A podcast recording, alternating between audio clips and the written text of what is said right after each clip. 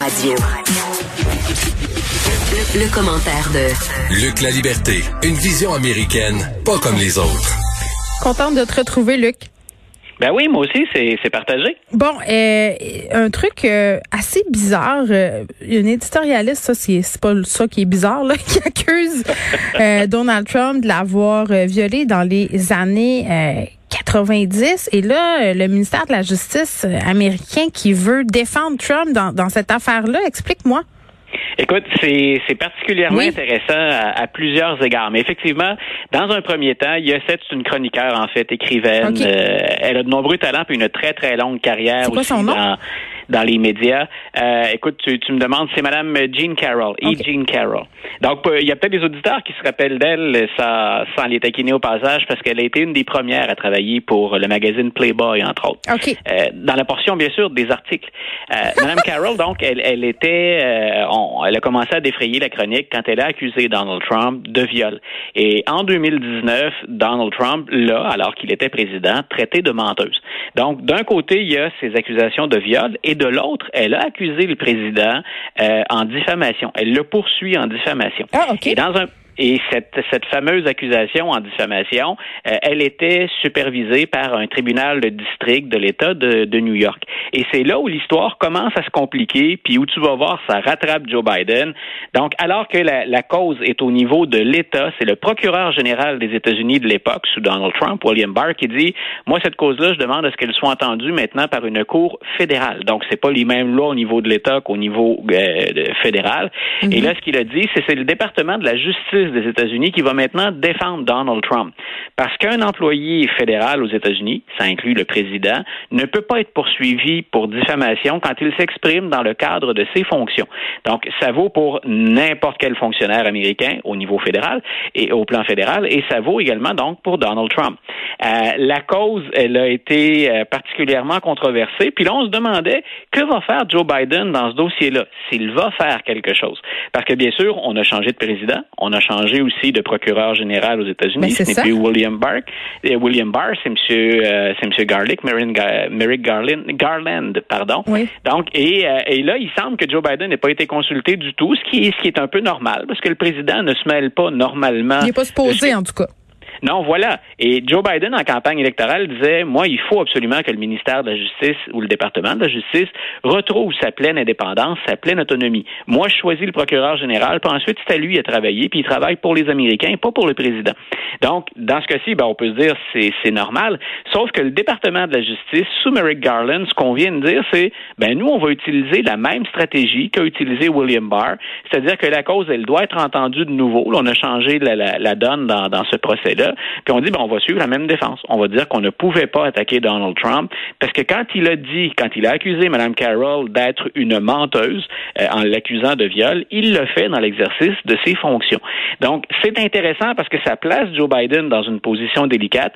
Lui, il voulait restaurer l'image de la présidence, puis il voulait aussi restaurer l'indépendance du département de la justice. Et de l'autre, euh, ben on se demande encore parfois jusqu'où ça va ce qu'on appelle l'immunité présidentielle.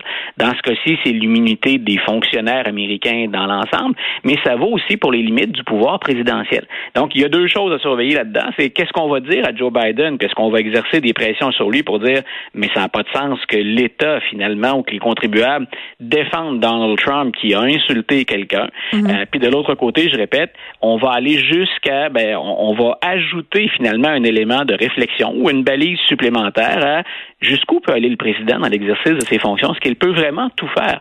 Et on a eu l'impression que Donald Trump s'en sortait tout le temps quand ben, il était confronté à des questions comme ça. Bon, ben on va voir euh, jusqu'où ça va aller tout ça. Oui. Euh, on est habitué euh, à la dissidence et à la bisbille au sein des, du Parti républicain. du côté des démocrates, ça peut brasser aussi. On peut aller à l'encontre de son parti. Voilà, et euh, j'écrivais là-dessus euh, dans, la journée d'hier parce que tu as, tout à fait raison. On a braqué les projecteurs sur les dissensions républicaines. Euh, au sein du Parti démocrate, pour la première fois depuis la campagne électorale, Joe Biden, il est confronté à la division, puis même à une forme de soulèvement à l'intérieur de son propre parti. On le sait, Joe Biden a été élu, entre autres, parce que beaucoup de progressistes, ceux qui qu'on associe habituellement à Bernie Sanders, à Elizabeth Warren, à Alexandria Ocasio-Cortez, qui sont toutes à des degrés variables des, des vedettes démocratiques, démocrates. Oui. Euh, M. Biden a été élu en partie grâce à ces gens-là, mais aussi parce qu'il a pu compter sur des éléments plus conservateurs au sein de sa formation politique. Et là, ces jours-ci, ce dont on débat, c'est que M. Biden a un agenda qui est assez progressiste. À la Chambre des représentants, on l'appuie, mais quand il arrive au Sénat, là où on a une égalité de sénateurs, hein, 50 pro-démocrates puis 50 républicains, ben, il faut absolument que tous les démocrates restent dans le rang si Joe Biden veut espérer faire passer des projets de loi. Donc, il peut pas se permettre de dissension. Et il y en a. Et celui qu'on retrouve au cœur de toutes les dissensions, c'est le sénateur de la Virginie de l'Ouest. Donc, c'est une, une, circonscription électorale, mm. euh, puis un État très conservateur. M. Manchin, ça étonne qu'un démocrate parvienne à la victoire, mais ça l'oblige à être très conservateur. C'est un démocrate conservateur. Oui, ah oui, ça ben, existe. économiquement, économiquement, ça fait longtemps qu'on a ces factions-là. Il faut voir ensuite le conservatisme, est-ce qu'il s'applique au plan, au plan social, au plan idéologique, au sens large, au plan culturel, mais au plan économique, on les appelait sous Bill Clinton des Blue Dogs. C'est le nom qu'on leur donnait. Donc très souvent, eux, au plan financier, au plan économique, ils étaient un peu plus près des républicains. Puis ça obligeait quelqu'un comme Bill Clinton, qui était un bon stratège, ben, à aller les chercher à faire des compromis ou à leur donner un peu une marge de manœuvre.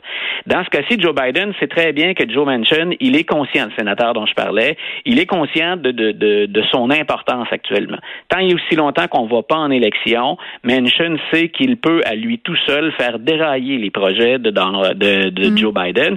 Donc, ça lui donne un grand pouvoir de négociation. Et une chose à laquelle se refuse euh, Joe Manchin, c'est de mettre fin à une pratique qu'on appelle au Sénat américain l'obstruction systématique. Nos auditeurs ont peut-être déjà entendu l'expression filibuster. Oui. Le filibuster, c'est bien particulier, c'est que sur certains projets de loi, avant de voter sur la loi, il faut que les sénateurs soient 60 sur 100 à dire nous sommes prêts à passer au vote. Donc, tant aussi longtemps qu'on n'a pas 60, on ne vote pas. Donc, pour passer une loi, on le fait à la majorité simple. Ça prend 50 plus 1, 50 euh, plus 1. Le problème dans ce cas-ci au Sénat pour Joe Biden, c'est qu'il n'a que 50 démocrates. Ça lui prend donc 50 démocrates plus 10 républicains qui disent sur plusieurs projets de loi on est prêt à voter. Et c'est rare qu'on va chercher 10 républicains. Et en plus, Joe Manchin, souvent, va s'objecter. Donc, et Joe Manchin s'objecte à ce qu'on demande de plus en plus à Joe Biden de faire, enlever ça. Hein, c'est demander aux sénateurs de, d'éliminer de, ce qu'on appelle l'obstruction systématique. Et pour l'enlever, les, les, auditeurs suivent au plan comptable, j'espère, au plan mathématique. on peut on peut voter à 50 plus 1 pour dire on se débarrasse de cette règle-là. Ouais. Et mais le problème, bien entendu, c'est que si les, les, républicains retrouvent la majorité au Sénat, ben là les, les démocrates vont être mm. tassés eux aussi. Donc c'est c'est même pas dans la Constitution cette règle-là. On l'a ajoutée au fur et à mesure. Mais là, Joe Biden et les, les plus progressistes sont un peu en colère. Ils le disent de manière différente. M. Biden est plus réservé. Mais on commence entre nous en, en bon québécois on commence à en avoir notre claque de Joe Manchin. Alors, il va être à surveiller, lui, au moins jusqu'en 2022. Tant qu'on ne retournera pas en élection au Sénat et à la Chambre, M. Manchin, il a entre nous, on se dirait ça comme ça, la balance du pouvoir. Bon, on a eu euh, cette bisbille au Québec entre Marois Risqué et Geneviève Guilbeault. Je sais pas si tu t'en rappelles. Là, euh, ils se sont pognés en chambre sur un moyen temps. Tu sais, les couteaux volent bas souvent en politique. Puis je me demandais, est-ce qu'on a droit au même type d'échauffourée entre Alexandra Ocasio-Cortez et Kamala Harris? Ben, ce que ça montre surtout, oui, un peu, mais ce que ça montre surtout, c'est la division. J'aime bien ta, ta transition. C'est un peu ce dont on était en train de parler. Le, fait qu'il y a de la grogne au sein du Parti démocrate. Et les progressistes ont dit, et Alexandra, Alexandria Ocasio-Cortez, mm-hmm. c'est une des progressistes les plus en vue, elles disent, euh, c'est les, les, progressistes, et ils disent, euh, on en a assez d'attendre, puis d'attendre après les conservateurs. Et là, on se dit, ben, on se permet de s'exprimer euh, en dehors des canaux de communication habituels. Et là, ce que vient de faire Alexandria Ocasio-Cortez, c'est Kamala Harris qui pour la première fois sort des États-Unis depuis qu'elle est en fonction pour aller rencontrer les dirigeants de certains pays, dont le Mexique, pour tenter de régler, d'atténuer, puis même de régler idéalement la question des, des, migrants à la frontière, la question surtout de l'immigration euh, à la fois légale mais illégale. Donc, euh, Madame Harris s'en va hier, elle s'adresse, elle est au Guatemala, donc elle s'adresse au Guatémaltèque, puis elle dit, euh, grosso modo, là, je résume, restez chez vous, ne venez pas aux États-Unis parce que vous pourriez être repoussé. Et Alexandria Ocasio-Cortez dit, mais c'est tout sauf une, une position progressiste. Ces gens-là ont le droit de fuir leur, leur, pays ou leur région. Il y a de la misère, il y a de la violence, il y a de la répression, hein, il y a de la pauvreté. Ils ont le droit de demander l'asile aux États-Unis et elle ajoute, puis là, ben, Biden et Harris vont devoir gérer ça ensuite, elle ajoute, vous savez, ça fait des décennies que les Américains déstabilisent des régimes au sud de la frontière, puis ben, il faut s'attendre à être hanté finalement par les retombées des actions qu'on a posées depuis des années. Sur le fond, elle n'a pas tard. Euh, est-ce que c'était le bon moment pour le dire? Puis est-ce qu'au moment où Kamala Harris, pour la première fois, quitte les États-Unis pour gérer seul un mandat, parce que c'est ce que lui a demandé Joe Biden? Donc, que le, synchronisme, là, Mme Harris a dû assumer le coup hier. Ça ne devait pas être facile en fin de journée, euh, en rentrant avec son personnel à l'hôtel ou à, la résidence. Euh, ça ne devait pas être facile de gérer un coup ou un tir ami, finalement. C'était pas un reproche que lui adresse des républicains. Cette fois-là, il était visé oui, voilà, elle était visée par quelqu'un normalement qui, qui est dans notre équipe, dans notre camp. Ah, ça existe la dissension au sein euh, d'un ah, même parti d'un même voyage, je vais, je vais réussir à dire d'un même parti politique. On a un bon exemple ici avec Québec solidaire. Merci. Euh, on se retrouve demain, Luc. Bonne comparaison. Bye. Bonne fin de journée.